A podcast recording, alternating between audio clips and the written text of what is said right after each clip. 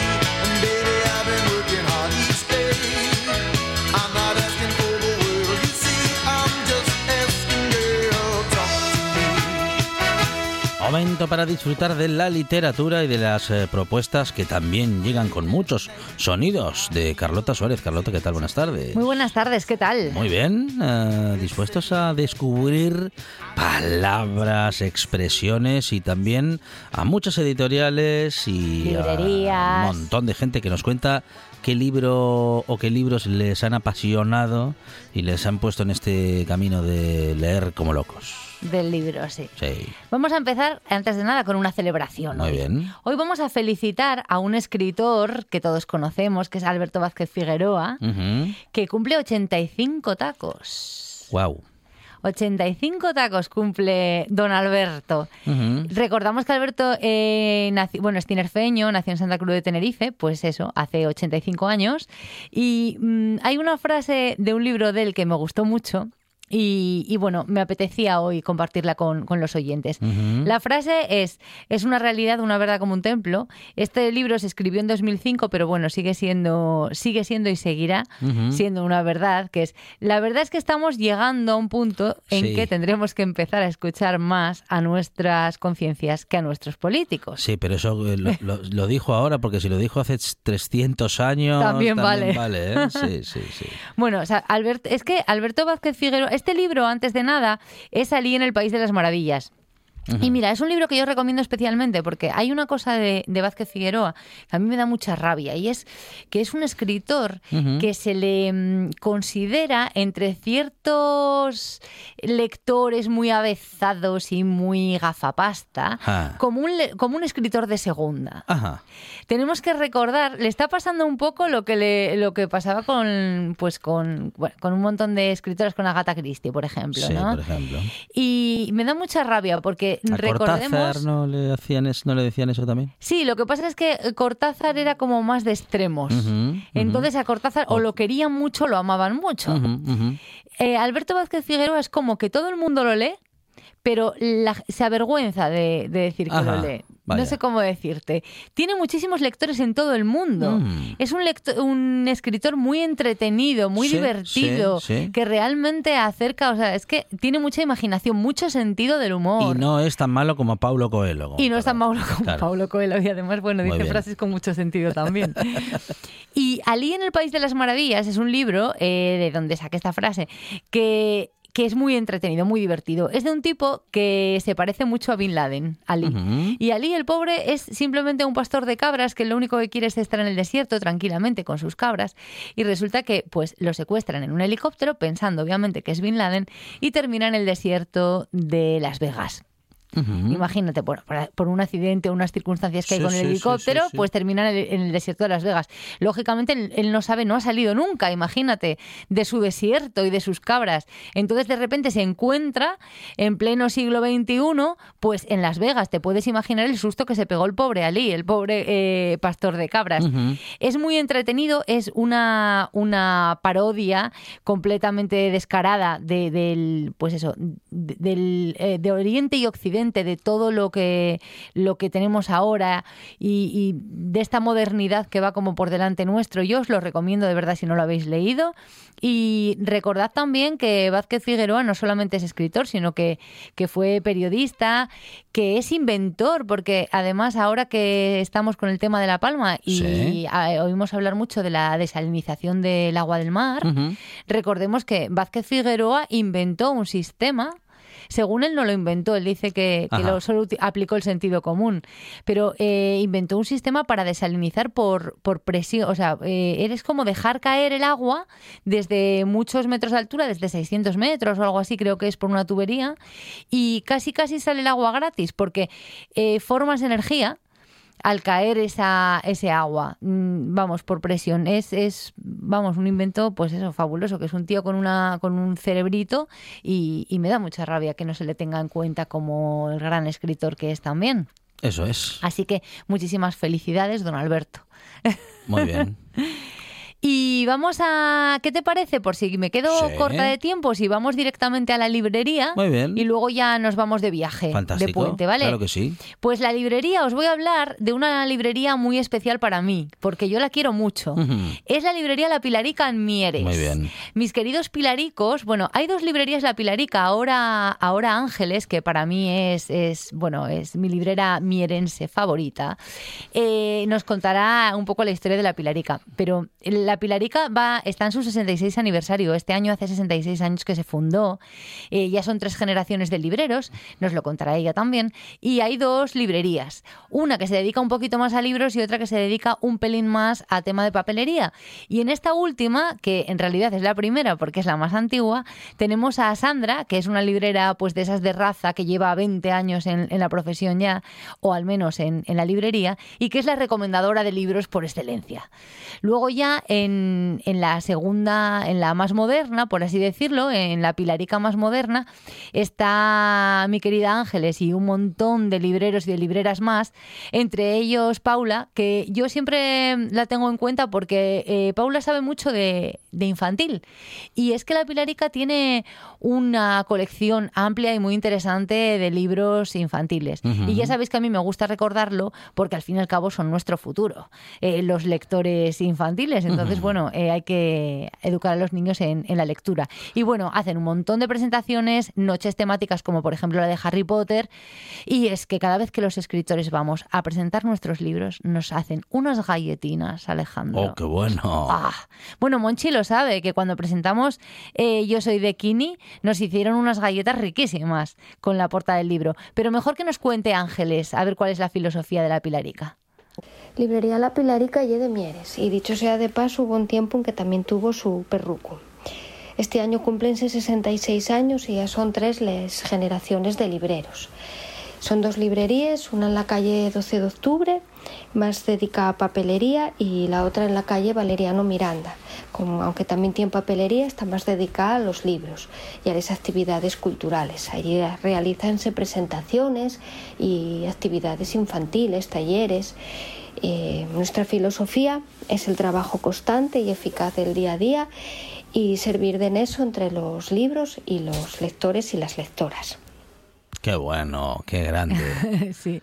Y bueno, es que os lo tenía que traer hoy porque mañana y el Día del Pilar. Que por cierto, vamos a felicitar a nuestra playa pelirroja, a Pilar Sánchez Vicente. Que mira, el otro día hablaba yo con ella y le decía, se me va a olvidar eh, felicitarte el día de tu santo. Así que te, te felicito ya. Creo que la felicité hace un par de semanas. Así que mira, la felicito hoy también. Entonces tenía que traeros la Pilarica. De hecho, la Sandra está en la 12 de octubre que te decía yo, en la Pilarica de, de la calle 12 de octubre, que por algo está, eh, bueno, es, es que parece que está hecho adrede. Y bueno, en cuanto a la editorial, sabéis que también os voy a traer, pues, siempre que pueda, una editorial independiente. Este eh, habíamos traído eh, Pez de Plata el lunes pasado y este lunes os traigo una que me encanta, que es Hoja de Lata. También asturiana, está aquí en Gijón. Eh, se fundó en 2013 Mm. y por Daniel Álvarez y Laura Sandoval. Y yo, fíjate, mira, este año en la Feria del Libro de Madrid, Hoja de Lata estuvo. Y, y, claro, yo me pasé por allí uno de los días que fui a firmar y es que me sentí tan orgullosa. Fue como que engordé unos cuantos kilos. Porque, claro, estábamos allí en la capital y estaban, pues eso, toda impedimenta y un montón de editoriales independientes, pues eso, con mucho caché y tal. Y de repente vi hoja de lata Mm. y, claro, esos libros tan guapos, con esa estética tan británica, ese catálogo eh, tan exquisito, porque, bueno, son pequeñas joyas eh, literarias. Mm, Pues eso, me sentí muy muy orgullosa, porque además que lo veías como, como una gran editorial, ¿no? Eh, publica libros en papel, siempre en papel, de narrativa y no ficción. Y, mm, y bueno, sus libros los definen como artefactos narrativos, Ajá. como aquellos juguetes de, de hoja lata de antaño, ¿no? De hecho, el logotipo es un robot, el, el de hoja de lata, por eso el nombre hoja de lata. Y la colección tiene varias colecciones, tiene tres concretamente. La colección de ficción eh, se titula Sensibles a las letras y bueno, pues es eh, narrativa de, de mucha calidad. Eh, lo bueno que tienen las editoriales independientes, siempre lo decimos, es que son muy, muy exquisitos y bueno, buscan con mucho ahínco sus, sus títulos y, y todo lo que van a incluir en su catálogo. Y eso, es eh, narrativa de calidad y tiene un, bueno, eh, a ver, publica voces actuales, voces contemporáneas, eh, nuevos autores y también eh, tiene bueno un cierto equilibrio en autores ya consagrados, en, obras ya, ya publicadas. Y trata de descubrir también pues eso, nuevos nombres, propuestas nuevas para los lectores Ujú. y defienden historias atemporales y ópticas constructivas, además de, de valientes, ¿no? de, de opiniones sin, sin miedo y sin, y sin cortapisas. Y, y bueno, es una propuesta editorial preciosa, la verdad. Estéticamente los libros son muy bonitos, tienen una estética, ya te digo, así un poco retro, un poco británica. La colección de no ficción eh, la titularon, la, la llaman Mecanoclastia, la destrucción de la, de la máquina. Y, y bueno, ellos dicen que ofrece herramientas, herramientas narrativas para entender o herramientas de conocimiento para entender y analizar la actualidad. Y, y bueno, claro, es que esas herramientas están en los libros. Y ellos, bueno, pues, pues saben, saben qué publicar y cómo hacerlo, sobre todo cómo hacerlo, lo hacen muy bonito. Y la colección de lengua asturiana, de lingua, de lengua Ujú. asturiana, que es Alventéstate. Muy bien. Y fíjate, eh, la traducción Sí. es a la intemperie y esta es una palabra que casi casi habría que rescatar Ajá. porque eh, para mí es como ir, eh, no sé, en pelota, eh, es como, ala, ahí y, y que a ti te, te preste, ¿no? Es como ir eh, desprotegido completamente. Sí a la intemperie, Sí, pero, sí. pero como un poco más, no solo ir a la intemperie, sino es que me parece que es un nombre muy bien buscado y muy bien puesto, la verdad, esta nueva colección. Y, y bueno, pues nada, recordaros. Bueno, recomendaros, por supuesto, Hoja de Lata, que lo podéis encontrar en cualquier librería. Y doy fe, porque me di un paseo también por las librerías madrileñas y, y, y es que, bueno, pues eso, que, que Hoja de Lata estaba presente en todas. Eh, Estaba presente en la Mistral, que os la traje aquí además. Eh, bueno, en, en todas. En Crazy Mary también, una librería muy bonita que os hablaré en algún momento de ella también. Y también quiero eh, comentar, siempre traigo librería y, Sí. y editorial independiente, que esto está muy unido, porque yo pienso, estamos, a ver, estamos en una época, eh, es que el otro día me preguntaban, ¿por qué editoriales independientes? ¿Por qué es que estáis como estigmatizando las editoriales grandes? Para Ah, nada, no, para no. nada. Todo lo contrario, yo de hecho aquí siempre defiendo que hay que leer y hay que leer mucho. Os estaba hablando, por ejemplo, de Vázquez Figueroa, hay que leer bestsellers y, y está bien que to- no toda la literatura sea sesuda. Es que en estas eh, editoriales también te encuentras cosas muy divertidas, pero eh, lo que me refiero es que estamos en una, el mundo del libro. Ahora casi todo está sometido pues a multinacionales. Casi todas las editoriales fueron absorbidas por grandes grupos. Y curiosamente, estas editoriales que sobreviven, no que sobreviven, sino que se crearon precisamente al margen de esos grandes grupos editoriales, yo pienso, es una opinión personal, pero, pero de lo que veo, ¿no? De lo que veo a través de. pi- pienso que, que avanzan y están ahí gracias a los libreros y a las librerías independientes también. Véase, no Casa del Libro, FNAC, que tampoco tengo nada en contra, sino las librerías con libreros, de verdad, libreros de raza, como las que traemos aquí, que están recomendando libros y que están pues dedicando un escaparate que no va a Planeta y compra todo el escaparate y te lleva un cartón enorme con una silueta gigante de Harry Potter, por ejemplo sino que pues eso que ellos dedican espacio a aquellas editoriales que les gustan, a aquellos títulos que les gustan, recomiendan a sus lectores. Entonces, bueno, yo creo que eh, conviven eh, unos gracias a otros eh, y que bueno que son parte como de la misma filosofía, ¿no? Los libreros en- independientes y, y las editoriales independientes. Sin unos no existirían los otros. Seguro que no. Y bueno, más cocinas. Estamos, claro, estamos en pleno puente. Así es. Y como estamos en pleno puente, pero estamos aquí currando, yo creo que deberíamos irnos un poco así de viaje. Y podemos irnos de viaje dentro de la península, o sea, dentro de- del territorio nacional, península y islas, y también en el extranjero, ¿no? Así que vamos a empezar por, por España. Vamos a, darnos un paseo por aquí cerquita y lo vamos a hacer a través de las palabras. Os voy a contar, según la revista Viajar, cuál es la palabra más típica de cada una de nuestras comunidades Ah, autónomas. qué bueno. Por ejemplo, en Galicia seguro que lo sabes, Fonseca. Morriña. Morriña, claro. que es Claro. ese sentimiento de vacío, ¿no? Muy Cuando bien. estás. Y una palabra que, fíjate, eh, yo no conocía Sí, y me gusta, me gusta mucho. Ey. Es receso. Sí. Y receso se receso. llama a ese pan que queda pasado de un día para otro. Ah, el pan de ayer, vamos. el Mm, sí, pero es que. eh, pan duro. Más que el pan de ayer, Bien. ese pan que no tiene la calidad suficiente Sí. como para que aguante días. Tú sabes que en Galicia hay muy buen Ah, pan. Vale, vale, sí, sí, sí. En Galicia bien, tienen bien. el pan de cea, tienen Sí, el pan de sí. puño. Bueno, el pan de puños en Canarias, pero es muy parecido. Y es ese pan que no pueden pasar dos días. A ver, nuestros No. abuelos comían el pan de dos Con el, días. pan, con el pan que se hace hoy no pueden pasar ni horas. Ni horas, exacto. Lo compras claro. a la mañana y si no lo guardas bien, por la tarde-noche aquello... uf, Pues no- eso es no un receso. Sí, eso sí, es sí. receso para los gallegos. En Asturias, guaje y prao. Ah, Guaji Prao está bien, pero presta... Hombre, prestar. ¿Cómo no sí. dijeron nada de eso? Porque presta... Yo creo que el que- palabra bien, Sí. bien guapa. No solo bien guapa, sino que es que además yo lo echo de menos Mm. eh, siempre, porque Claro. el que no... Es que es un verbo que no tiene traducción. Sí, sí. Yo creo, pues no lo sé, en la revista que viajar habría que preguntarles. Bueno, sí, sí la tiene, pero no, no suena igual. No, no suena igual, No porque vas a andar- darte gusto... No vas a decirme, ay, ay, cómo me gusta, ay, ay, qué gusto. Nah. Y no es lo mismo ¿Cómo tampoco. presta? Que es que suena distinto. Sí. sí, sí. sí. Y no es lo mismo tampoco. Claro. creo. En Cantabria, Sí. Spice. A las zapatillas deportivas. Ah, mira. Ah, a las sí. deportivas, eh, sí, sí, las llaman Spice. Sí. En Navarra, algo que es muy, también se utiliza en otros muchos sitios, que es jarrear cuando llueve mucho. Sí. Eh, majito a una persona simpática. Y en el País Vasco, bueno, lo de potear, que es ir de bar en bar. Sí. eh, de tapas, que yo creo que salió lo de potear porque antes allí los pinchos eran de pota. Eran los típicos de que pues unos garbanzos, unas lentejas y eso era potear. Luego ya el pincho empezó a ser el que es, pero se quedó la palabra. Pienso, ¿eh? En La Rioja, pantaloneta al pantalón corto. En Cataluña, Sí. burchar, que es meterse con alguien. Ajá. En Valencia, che, que esto me, me resultó muy curioso, porque Sí. che, Sí. pero es para mostrar enfado, alegría o tristeza. Es decir, vale para todo. Mm.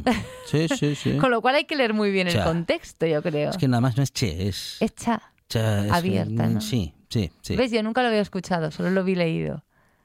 ¿Y, y cómo pueden diferenciar cuando están enfadados de cuando están El alegres? tono, el tono. Ah, claro. O sea que es cha o cha. Sí, sí, sí, sí. Qué guay. Luego, en, Vale- en Castilla y León, perdón, marchar, que eso lo decimos en muchos sitios, cuando te vas. Te, vas, pues marchar. En Aragón, bueno, pues maño, que es su gentilicio, y además ellos lo utilizan entre ellos, se llaman maños. En Madrid, el mazo, lo de mola mazo, Sí. el mazo es para, para gran cantidad de cosas. Hay mazo de esto, mazo de lo otro.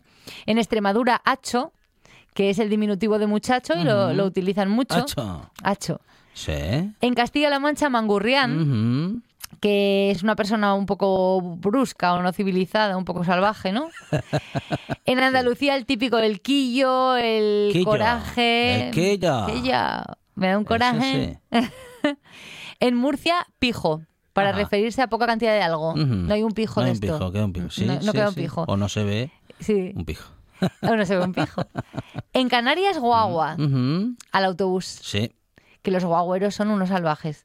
Te pueden cruzar desde el carril del centro hasta... eh, a los, tú fíjate que las guaguas en O sea, que Canarias... no conducen muy bien, vamos. No, no muy bien. Ajá. Pero es que es más, yo en Canarias he visto la guagua pararse en medio de la autopista Sí. para que se baje una señora con Sí. su compra y Claro. salte el quitamiedos para irse Ah, a su casa. Bueno, si vive ahí cerquita. Te lo prometo, pero palabra, haber, ¿eh? hecho una, haber hecho una salida para la casa de la señora. Alucinante, alucinante. Sí, sí, aquello es la pera. En Baleares, acochat. Ajá. Cuando alguien se abriga porque tiene frío. En Melilla, masiso. Cuando una prenda te sienta bien. Cuando queda muy bien. Sí, Y en Ceuta, mojarra, que es criticar a alguien. muy bien. Ahí está. ¿Qué os parece? Pues bien, estas- bien. Yo en Asturias habría elegido alguna otra. ¿eh? Presta, Pero sí. bueno, está bien. Guaj- bueno, sí, Guajillé muy de aquí, sí. Y Prao. Está bien. Sí, lo, de- esa- lo decimos tanto, tanto que yo creo que lo tenemos. Yo hay palabras que pienso que son, en que son castellanas y todo. Pero te lo prometo, porque sí sí, sí, sí. de tanto. Por ejemplo, no sé si es picar. ¿Es picar al timbre o timbrar? No, picar, picar. Picar, que Sí. es de aquí. Picar en el portal, claro. sí. o- sí. Y a mí me da la sensación de que es de Se todos dice en todas partes. Ya, ya. Pero no, no. O los playeros para las zapatillas deportivas, por ejemplo. sí. Y luego, me Ah. apetecía también, os traigo una microsección para hoy, que es Se dice por ahí, Mm. y son expresiones Sí. que se dicen en otros países, Ah, muy bien. pero traducidas al español. Vale. A ver. Y a ver qué, y bueno, tienen traducción, pero bueno, o- yo os cuento y lo vais viendo. A ver. Por ejemplo, hasta los monos se caen de los árboles Sí. en japonés. Ajá. Esto se dice en Japón. Ah, sí, pero es un como un refrán. es como, Parece un refrán español eso. claro, es que es una frase Hasta hecha. los monos se caen de los árboles. Claro, quiere O sea, decir. que hasta los que saben se equivocan. ¿no? Claro, claro. claro. Hasta Sí, el sí. más experto puede meter la pata, porque los monos eh, que, so- que son tan expertos en escalar se pueden caer. Estas son las típicas eh, frases hechas que algunas veces en otros países no tienen mucho sentido, como por ejemplo lo de pull the leg en, Sí. en inglés, ¿no? Tirar de la pierna, que es tomarte el pelo, no tiene nada que ver. Claro. Pero tampoco tomar el pelo tiene mucho que ver con lo que significa. Bueno, pues es que son frases que incluso se parecen mucho a las que aquí decimos y a mí me hicieron gracia. Por ejemplo, lo de alimentar a un burro con pastel. Claro. Eso se dice en Portugal, Ajá. que es como dar margaritas a los cerdos. Malditos a los cerdos. Claro, Sí. es como aquí dar margaritas a los cerdos, que según la RAE es emplear el discurso, generosidad o delicadeza en quien no sabe apreciarlos. Dar margaritas a los cerdos. Eh, sí. De tomarse la molestia mm, con la persona equivocada. Exacto, sí. Por ejemplo. Y eh, pasa mucho. Sí. Y lo de alimentar a un burro con pastel queda guapo también. Sí, Es, sí. es muy parecido. Y en hebreo, por ejemplo, dicen lejos del ojo, lejos del corazón. Lo que el ojo, o sea, eh, ojos que no ven, corazón que no siente. Que no siente. Vale. Es lo mismo también. No somos tan diferentes, ¿eh? Mm. ¿Verdad? O sea, que el refranero español está en todo el mundo. Está en todo el mundo. A lo mejor es que nos tradujeron directamente. Luego, dar una respuesta verde a una pregunta azul, eso es tibetano. Que es evitar responder a lo que te preguntan. Claro. Me preguntas hoy y A te la- contesto. eh, o sea, contestar a la, a la gallega sería. A la gallega, sí. ¿Eh? Ay, madre, yo tengo un gallego en casa y te digo que vamos, tal cual. Tú pregunta en verde, que él te puede contestar en fucsia. Eh, luego, bueno, esto me hizo una gracia en rumano. Sacar a alguien de sus sandías Anda. en vez de de sus casillas. Ah, sí. De su- sí, dicen de sus sandías. Ajá. Pero eso sí que no entiendo el motivo y Sí. tampoco lo explicaba el, el por qué. Me hizo mucha gracia. Y luego mi favorita, que es mi cabaña está al margen, Ajá. en ucraniano. Sí. Esto lo diría yo muy a menudo, que es cuando te están hablando de alguien que no te interesa, Ah, te están cotilleando del vecino. sí. O de, pues eso, de alguien que, de algo que tú consideras que no es asunto tuyo y, y que, y que ujú. no, no quieres oírlo, Claro. no tienes por qué. Sí. Pues esa cabaña o mi cabaña está al margen. Me gusta. Vale. Esa me la voy a... Está bien, está bien esa. Sí, ¿Te sí, sí, sí, sí. Bueno, Muy pues bien. esa me la apunto. Claro, sería, como nos apunta Juan Saiz, sería no me cuentes tu vida. Exacto, sí. No me cuentes ¿Eh? tu vida. Sí, sí, sí, sí. Lo que pasa es que a veces te está costando hasta la del vecino. Claro. Y es que a mí eso me pone mala también. ¿eh? Sí, sí, sí, sí. Pero en fin, Sobre, to- somos un perico. sobre todo porque la vida del vecino no tiene gran- interés gran, interés, ¿no? No, Sí, claro. sí, sí, sí. Cuéntame una novela o cuéntame una peli. y vamos al refugio de papel, ¿te Muy parece? bien, vamos. Bueno, pues en el refugio de papel eh, me han enviado, por un lado, Cándido Valker Ujú. me, me rescata a maletar. Ojo que está- estamos, tenemos un montón de audios que no hemos escuchado ninguno. ¿eh? Vale, vale, pues eh, pasamos a los audios primero. Sí, vamos, vamos. Venga, son cortitos, ¿eh? Son los libros que nos marcan Y primero Ángeles Cachero, la librera de la Pilarica, nos va a decir qué libro le marcó a ella en su vida. Hola, yo soy Ángeles y soy librera de Librería La Pilarica. Yo me hice librera por no por un libro, sino por un librero. Eh, mi libro preferido es Divorcio en Buda, eh, de Sandor Maray, editado por Salamandra, y mi frase preferida del libro es ¿Quién se atreve a juzgar la intimidad de una familia? Muy bien, fantástico. Tiene mucho que ver la frase que Ángeles nos, nos regala con, con el con la frase ucraniana, la de mi cabaña hasta el margen. me gusta, me gusta mucho. Divorcio en Buda y, y quién se atreve a juzgar la intimidad de una familia. Y luego Gabriela Guerra, que es escritora, periodista y editora eh, cubano-mexicana, compi mía de editorial, eh, le pedí también que por favor nos contase qué libro eh, la, la marcó o qué libro la convenció de meterse en esto del mundo librero ya para siempre jamás. Así que que nos lo cuente Gabriela. Hola querida Carlota, qué linda esta invitación. Pues yo quiero recomendar una novela de Liceo Alberto Diego, el escritor cubano, Lichi. La novela es La eternidad por fin comienza un lunes o El largo viaje del cisne negro sobre los lagos de hielo de Irlanda.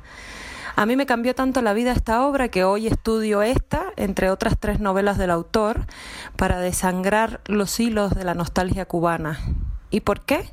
Porque plantea como héroes y salvadores al amor, la magia, la poesía, la imaginación y la fantasía. La felicidad del recuerdo tiene el poder redentor de la nostalgia. Es una novela de la desmesura, sin duda, memorable como cada uno de sus personajes. Además, este año Lichi cumpliría 70 años y también cumple una década de muerto. Este es, pues, mi homenaje. Gracias, Carlota querida. Un abrazo. Qué bueno, qué bueno, qué buena. Una recomendación muy sentida, sí señora. Sí, de Gabriela. Además es que, bueno, a Gabriela ama mucho la literatura y la trata con mucho respeto y con mucho cariño. Y yo creo que podemos rescatar la palabra de Cándido, nos da Claro, tiempo, ¿no? sí. Entonces, bueno, lo que os decía, Cándido Walker nos rescataba a maletar y rescata esta palabra que se refiere a hincharse a comer en un banquete Ajá, al que te han invitado sí. o no, dice él. Ajá. Porque implica ponerse morado Sí. y él dice conocer a muchos caraduras de estos que se Uh. cuelan en los bodorrios. Sí. Entonces, bueno, por ese motivo quería rescatar el amaletar. Pues nada, eh, meterse, vamos, colarse, ¿eh? Colarse en una fiesta. Pero ponerse tibio, eh, si no, no vale. No, claro. Es que si no, ¿para qué va a entrar uno en una fiesta que no está invitado? También, claro, es ir si a no es jalar pa- todo lo que se pueda gratis. si no es para maletarse. No se va a poner a hablar con el vecino De- para tener que decirle mi cabaña está al margen. Está al margen, claro. Carlota Suárez, Carlota, muchas gracias. Abrazote. Queremos ser los primeros en llegar, los primeros en saberlo, los primeros en decirlo. La actualidad no espera. Por eso te contamos las noticias de Asturias antes que nadie. Asturias Hoy Primera Edición. De lunes a viernes a las 7 de la mañana. Ya sabe que somos de casa. La buena tarde en RPA.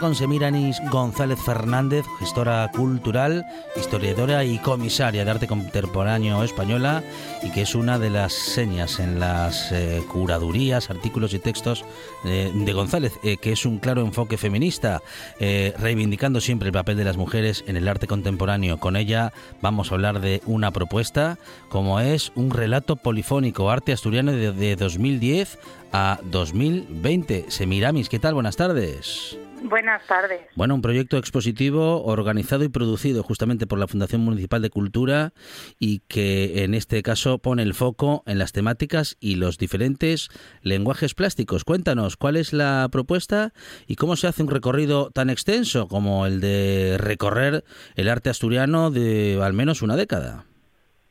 Pues sí, la verdad que es una exposición muy amplia. Yo siempre digo que no están todos los que tendrían que estar, pero sí todos los que están lo son. Es bueno, el arte asturiano la verdad que goza de muy buena salud, con lo cual hay muchos artistas hablando de muchas cosas.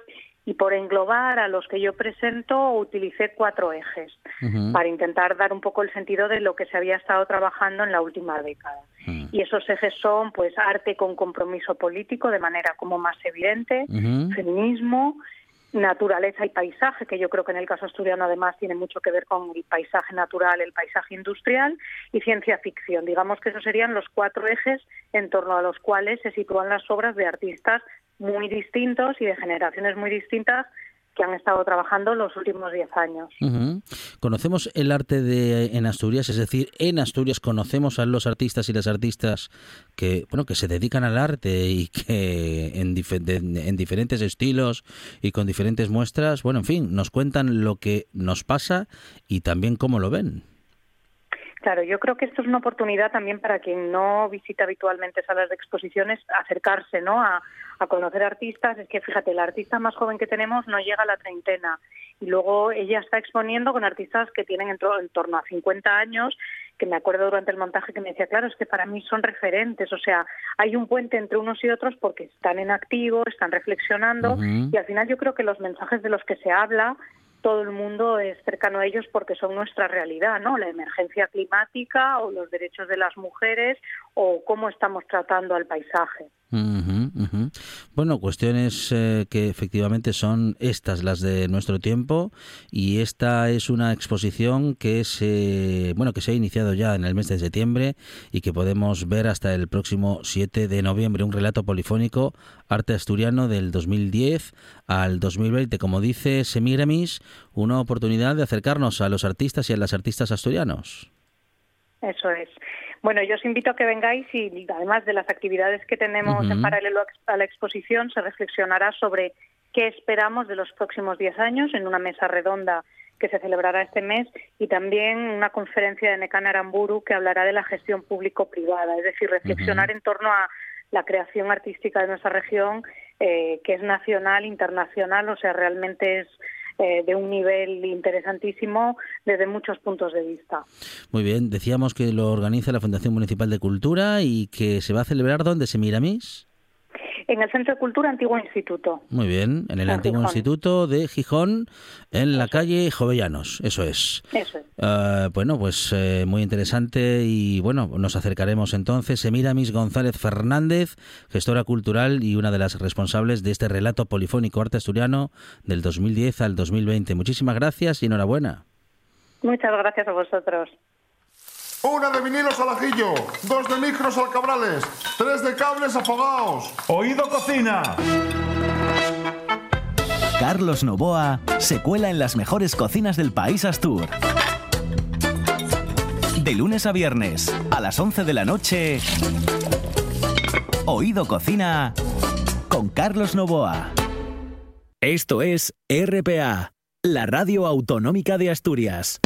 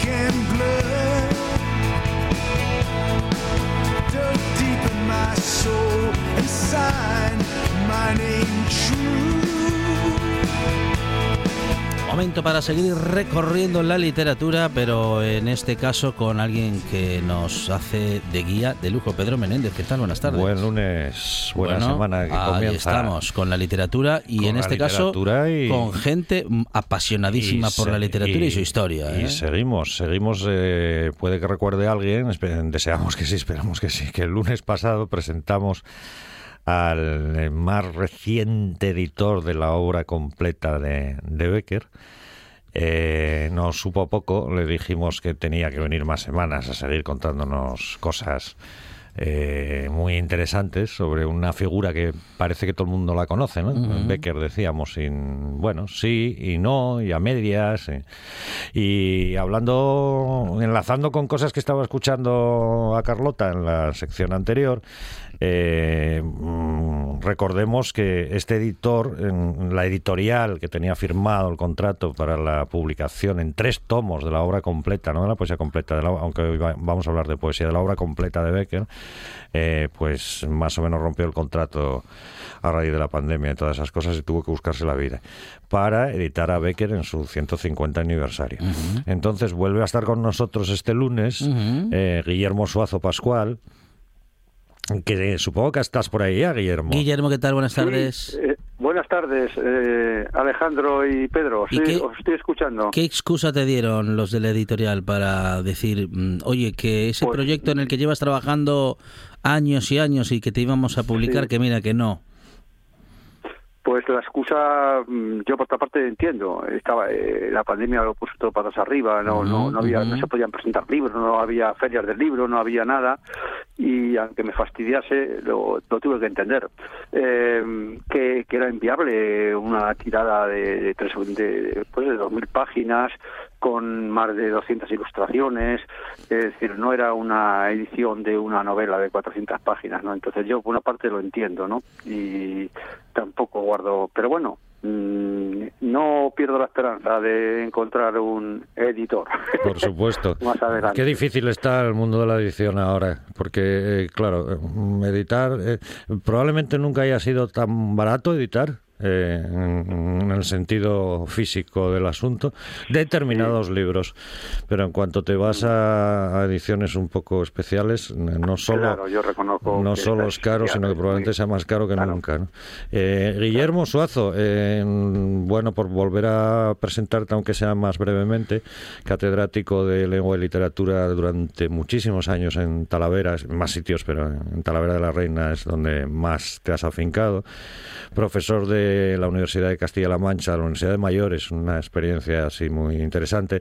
Editor de un montón. Eh, otro día nos tienes que contar por qué, porque por qué tantos rusos, por qué editaste a tantos rusos, si tienes algo especial con los rusos. Vale, vale, un es día otro, otro, otro, otro- otro día hablamos de, lo- de los rusos, porque has editado un montón, has preparado ediciones críticas de un montón de narradores rusos. ¿no? Eh, poeta también tú. Y que de repente te decides por afrontar la, la- no sé cómo llamarla, la aventura tremenda de, preparar una edición actual de toda la obra de, de Becker, ¿no? Y completa. Y el otro día hablábamos de los tres tomos. El primer tomo, eh, dentro del primer tomo, no exclusivamente, pero dentro del primer tomo se encuentra la obra poética de Becker, que es lo que a la gente más le suena, ¿no?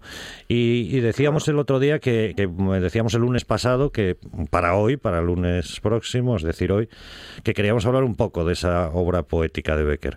¿Es la obra poética de Becker la que conocemos en los institutos, en, las, en los colegios? Colegios, en las escuelas, hay otras cosas. Eh, ¿por, qué, ¿Por qué el otro día nos decías que mm, eso sí era más sabido, que él no publicó ni un solo libro de poemas en su vida, publicó 14 rimas sueltas, ¿no?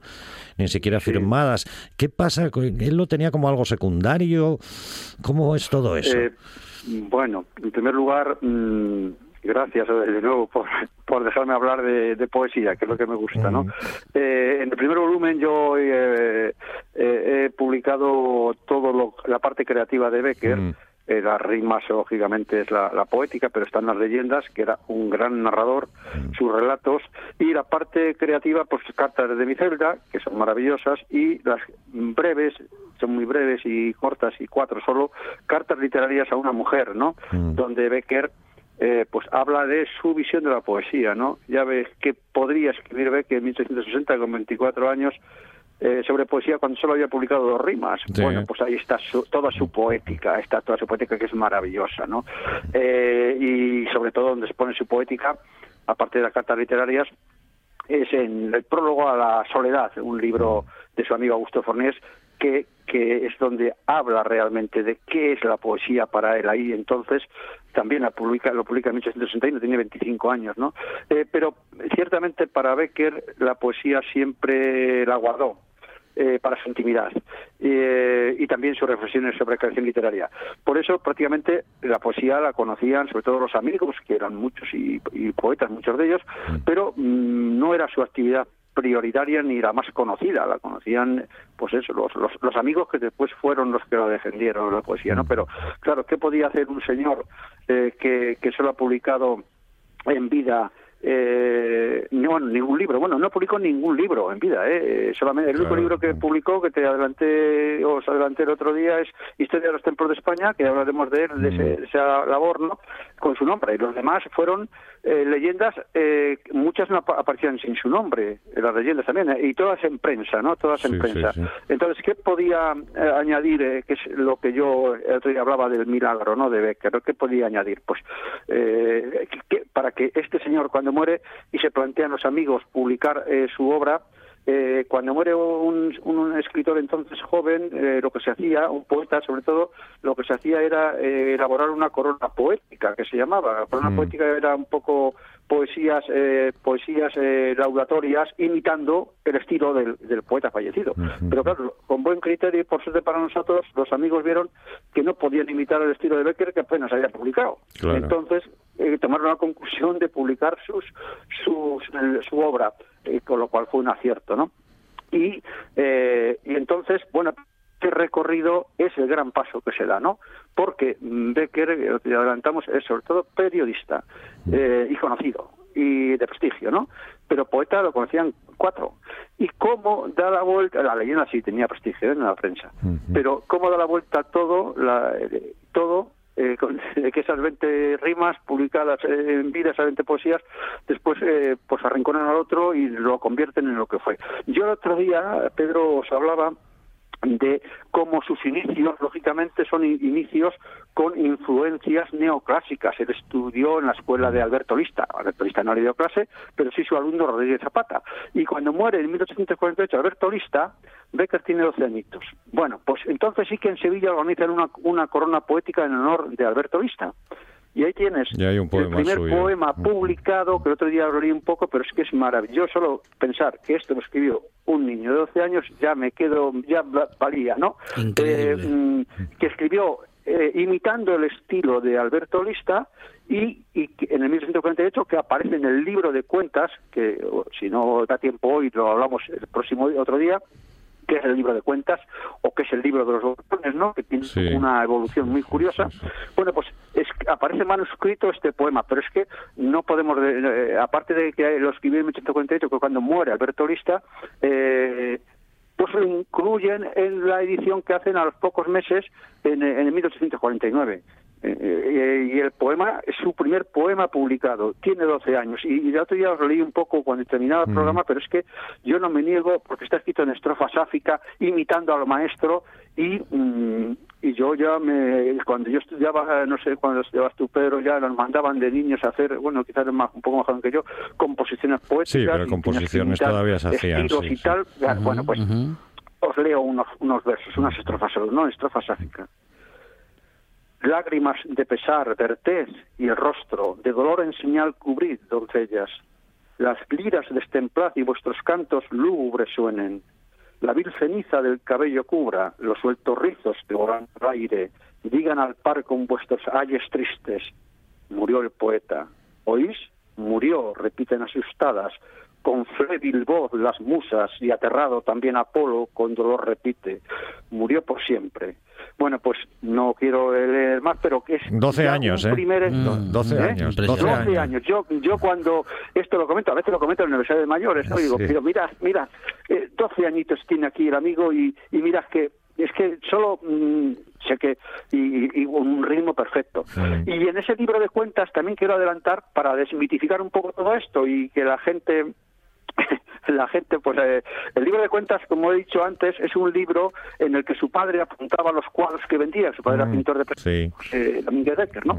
Eh, entonces, eh, muere cuando él tiene cinco años y tenía un libro donde apuntaba, eh, a este, eh, sobre todo pintura inglesa, eh, eh, iban a Sevilla, le encargaban cuadros, tenía prestigio. Y abondaba lo que le debían, lo que debían los encargos, muere y queda prácticamente el libro totalmente en blanco. Bueno, pues Becker a partir de los 8 años hasta los 17, 18 que va a Madrid, lo llena con dibujos, lo llena con poesías, con una versión teatral, que ahora, cuando hablemos de teatro, del Hamlet, de Shakespeare, bueno, con todo lo que queráis, ¿no? Y entre esas cosas, quiero, digo, por desmitificar también, ¿verdad? Cuando se publicó este, este, este libro, se descubrió, bueno, se descubrió en Becker todo va con retraso, ¿no? Cuando se descubre en 1937, una vieja en Sevilla se lo lleva a casa de los hermanos Álvarez Quintero. Le dicen que tiene aquello, que no sabe cómo ha llegado, que no quieren de- que, que comunique de- que quién es ella, pero que le paguen algo porque, le- bueno, ellos encantados. Lo que le dan les parece que es una miseria porque, porque es un tesoro para ellos, ¿no? Pero ahí lo tienen oculto hasta 1987 que llega a la Biblioteca Hasta Nacional. 1987. Claro. O sea, no, ha, no ha llegado a la Biblioteca Nacional hasta 1987. Claro, porque los hermanos curioso. Álvarez Quintero se- hab- hablaban de ello, a ver si me entiendes, pero Sí, no sí, sí. nunca dejaron acceder al público que lo estudiasen. Llega a la Biblioteca Nacional y por fin en 1993 eh, Leonardo Romero Tobar hace un estudio maravilloso, maravilloso que está en la Biblioteca Nacional, facsímil, que yo lo he manejado, de página por página fotocopiada, ¿no? Bueno, pues ahí se descubre entonces, se descubren las famosas poesías pornográficas, Sí. que entonces ya todos empezaron. Es que Becker, bueno, pues la poesía pornográfica se ll- llamaba en el siglo XIX, perdón, literatura secreta, que todos los poetas lo escribían. Mm. Sí. Hasta los, Ya, los ya poetas- desde el 18, los ya poetas- desde los grandes ilustrados 18, sí, tiene... sí, claro, 18 y 19, ¿no? Pero hasta los, eh, los curas poetas que hay, famosos, ¿no? también, Cualquiera también, tenía eh, como algo personal, ¿no?